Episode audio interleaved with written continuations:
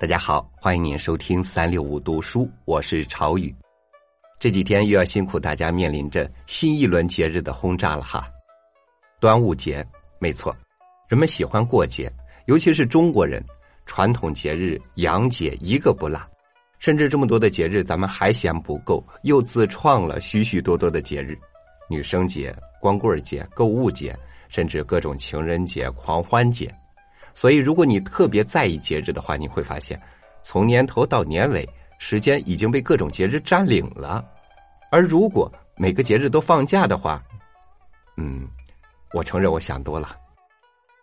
好，今天的节目呢，咱们就不读文章了，我和大家聊一聊端午节，聊一聊这样一个传统节日。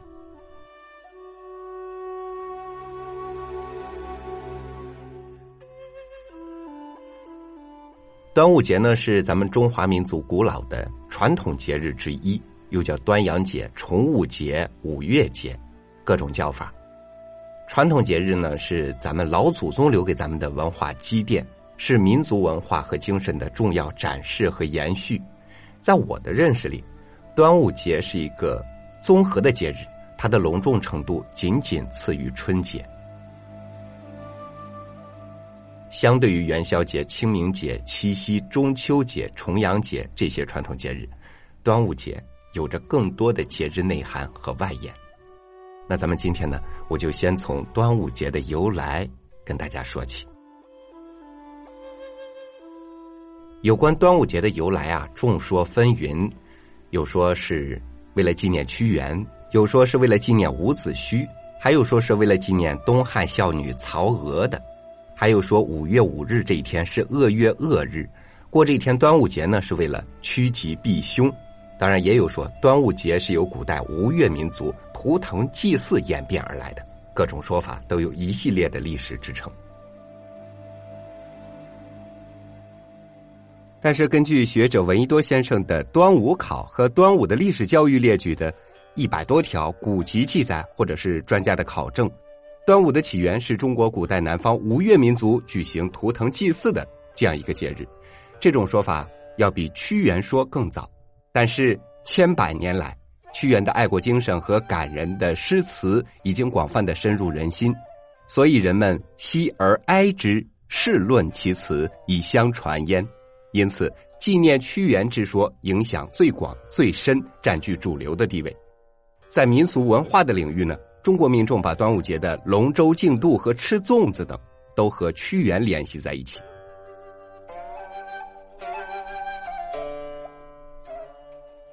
那还有一种说法，端午节是纪念伍子胥的说法，又是怎么来的呢？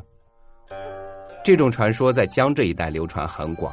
伍子胥是春秋时期的楚国人，他的父亲和哥哥都被楚平王杀死了，伍子胥就逃到吴国。帮助吴国攻打楚国，以报杀害父兄之仇啊，并且呢，他还掘了楚平王的墓，鞭尸三百。吴王阖闾死了之后，他的儿子夫差继位，开始攻打越国。越国没有当时的吴国强大，节节败退。越王勾践被打急了，为了避其锋芒，就开始请求议和。夫差接受议和，伍子胥不干。正在君臣两个闹意见的时候。越国贿赂吴国太宰匹，残害伍子胥，吴王夫差就赐了伍子胥一把宝剑，说：“你去死吧。”这伍子胥忠君爱国，视死如归，说：“死就死，我死之后把我的眼睛挖出来，悬挂在吴京之东门上，我要看着越国的军队入城灭吴。”说罢，就自刎了。吴王夫差听了这话很生气，说：“你伍子胥死了还诅咒我？”就让人把伍子胥的尸体装到皮革里边，在五月五日这天扔到江里了。这吴人为了纪念伍子胥，就有了端午节。当然，还有一种说法说，端午节为了纪念东汉孝女曹娥，说的是在东汉的上虞。也就是今天的浙江绍兴上虞，有个女孩叫曹娥，她的父亲在江里淹死了，但是几天没见尸首，当时只有十四岁的曹娥就白天黑夜的在江边哭，哭了十七天，在五月初五这天也投江自尽了。再过五天之后，曹娥和他父亲的尸首一起飘了上来。事情一传开，当时的县长就觉得曹娥孝感天地，让人给曹娥树碑立传，赞扬曹娥。现在在浙江的绍兴还有曹娥墓、曹娥庙。他居住过的村镇后来也改成了曹娥镇，驯服投江的地方现在叫曹娥江。那感兴趣的朋友可以趁着这个端午节和家人一道到浙江曹娥镇走走。而事实上，随着近代大量出土的文物和考古证实，端午节是从古代百越族祭祖的节日演变而来的。专家推断。百越族是一个崇拜龙的图腾的部族，有断发纹身的习俗，生活在水乡。他们自比是龙的子孙，一直到秦汉的时候还有百越人。在几千年的历史发展当中，大部分的百越人已经融入到了汉族当中去，而其余的少部分则演变成南方的很多少数民族。就这样，端午节成了全中华民族的节日。我国民间过端午节是比较隆重的，庆祝的活动也是各种各样。那比较普遍的活动，咱们知道是赛龙舟和吃粽子，这个很多朋友都了解，咱们就不细说了。那接下来我和大家说说不是太普遍的几种端午风俗。佩戴香囊的习俗，端午节小孩戴香囊，说是能辟邪驱瘟。香囊里装上朱砂、雄黄、香药，外边再包上丝布，清香四溢。再用五色的丝线悬扣成锁，做成各种各样不同的形状，结成一串，玲珑可爱。那这种风俗在江南是比较多见的，而且不仅适用于小孩还有把香囊送给恋人、送给老人的，为了表达爱恋之情，或者是为了防病健身。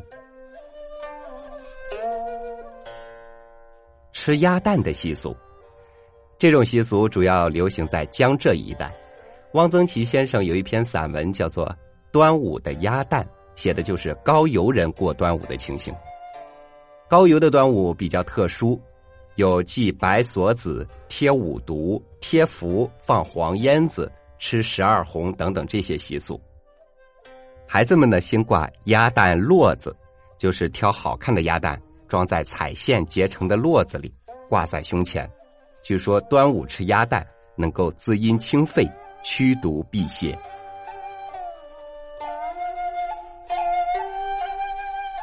悬挂艾草菖蒲的习俗。谚语说：“清明插柳，端午插艾。”在端午节，家家都洒扫庭院，以菖蒲艾条插于门楣，悬于堂中。并用菖蒲、艾叶、柳花、蒜头、龙船花制成人的形状或者是虎的形状，称为爱人、爱虎；制成花环、配饰，美丽芬芳，妇人争相佩戴，用以驱张。端午节挂艾枝、悬菖蒲、洒雄黄水、饮雄黄酒、击啄除腐、杀菌防病，这些活动也反映了咱们中华民族的优良传统。所以，端午节在一定意义上是古代人的卫生节。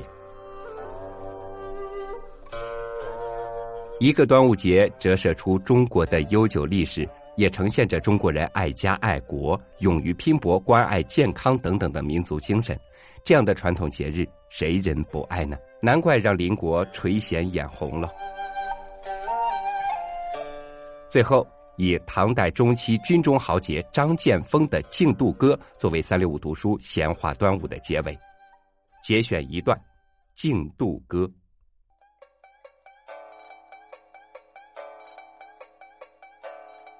五月五日天晴明，杨花绕江啼晓莺。使君未出军宅外，江上早闻齐鹤声。使君出使皆有准，马前已备红旗引。两岸罗衣扑鼻香，银钗照日如双刃。鼓声三下红旗开，两龙跃出浮水来。照应旋波飞万箭，鼓声劈浪鸣千雷。鼓声渐急标将近，两龙望标目如顺。坡上人呼霹雳惊，竿头挂彩红泥韵。前传抢水已得标，后传失势空灰恼。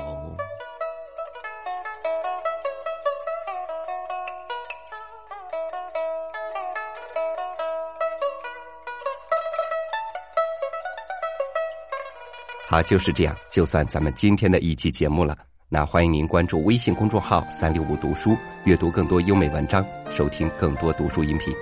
我是超宇，祝您端午安康，明天见。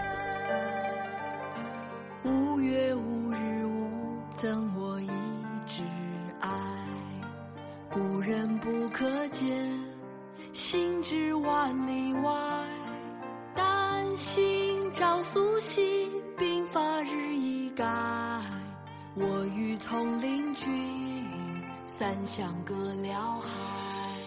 五月五日午，赠我一枝爱，故人不可见，心知万里外。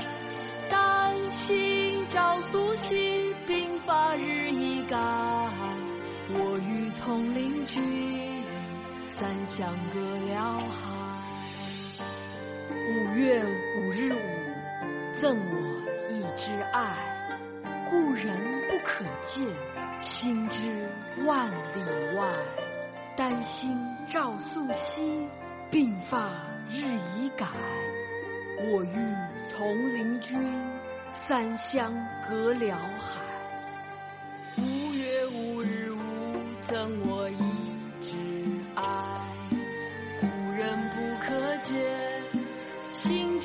万里外，丹心照素心，鬓发日已改。我欲从灵君，三相隔辽海。五月五日